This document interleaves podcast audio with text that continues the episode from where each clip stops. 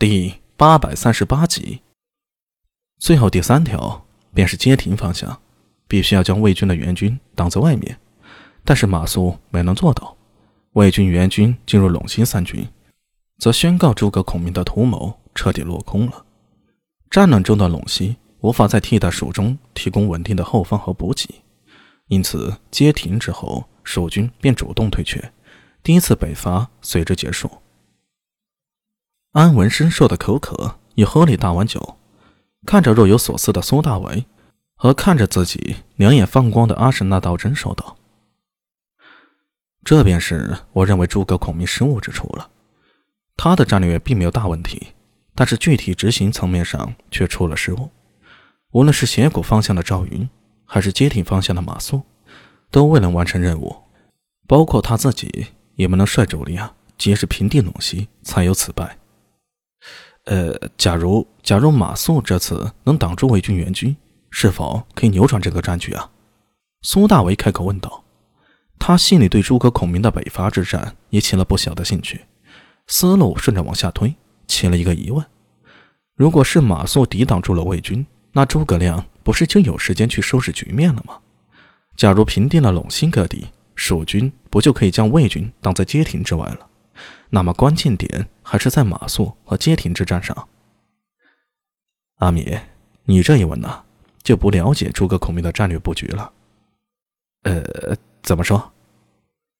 第一次北伐的关键在于拖延魏军支援的时间，利用时间差完成对陇西的占领和资源整合，以此作为蜀军的立足点。往陇西进军是为了拖延魏军的支援距离，反映时机。派赵云出斜谷是为了迷惑魏军和分魏军之师。魏军大将军曹真带着主力跑去斜谷了，便被赵云给拖在了斜谷，无法对陇西做出支援。而最后马谡去街亭守中路口，实际上已经是阻挡魏军的最后一道防线。守街亭的作用仅是整个战略计划的一小部分。一旦魏国反应过来，将有源源不断的援军赶往街亭。除非诸葛孔明亲自率蜀军主力坐镇，还有一线生机。马谡那时候那个位置，换谁去挡都挡不住魏军的。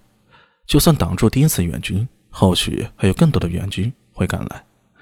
这个计划从魏国发现陇西有变到出军的那一刻开始，已经是失败了。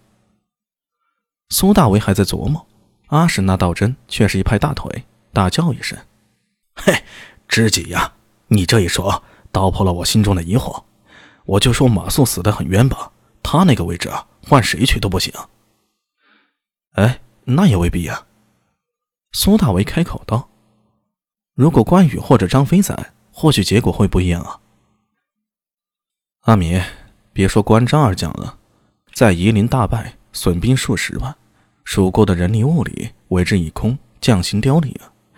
那个时候。若不是有诸葛孔明呕心沥血稳住局面，蜀汉弄不好当时就亡了，也就没有后来的事儿了。等稳定住了蜀汉内部的局面，诸葛孔明手里啊，其实可用的人着实不多。就算马谡也算是矮子里的拔高个了，水平也不算差了。对上魏军张合这个名将，蜀国不是关张二将那种，换谁也根本挡不住啊。说到底，诸葛孔明之师。倒也不是战略上有问题，实在是少烈帝在夷陵败得太惨，一次输光了家底，巧妇难为无米之炊。孔明手里掌握的资源有限，打到那个样子，已经是蜀汉的极限了。败局早从夷陵战后便注定了。失了荆州，陇州队的战略无法实行，以益州对抗中原，还能苟活数十年，已经是艺术了。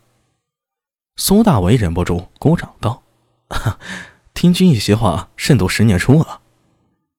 安文生摸着下巴，点着肚子，昂首望天，一副高人做派。可惜表情出卖了他。阿史那道真激动的说道：“哎哎，以前我跟人讨论兵法，从来没有像你讲的这么深入浅出的，简直是七进七出。你真厉害！哎，我有个不情之请，能否跟着你学兵法？”哎。我对兵法只是略懂。安文生随意的挥挥手，脸上却是笑容微妙，分明是在说：“再多夸夸，没事儿，我经得起夸。”纹身呢？你个装逼贼！苏大伟在心里嘀咕了一声。就在此时，听到帐外有人急呼：“啊，苏营正出事儿了！”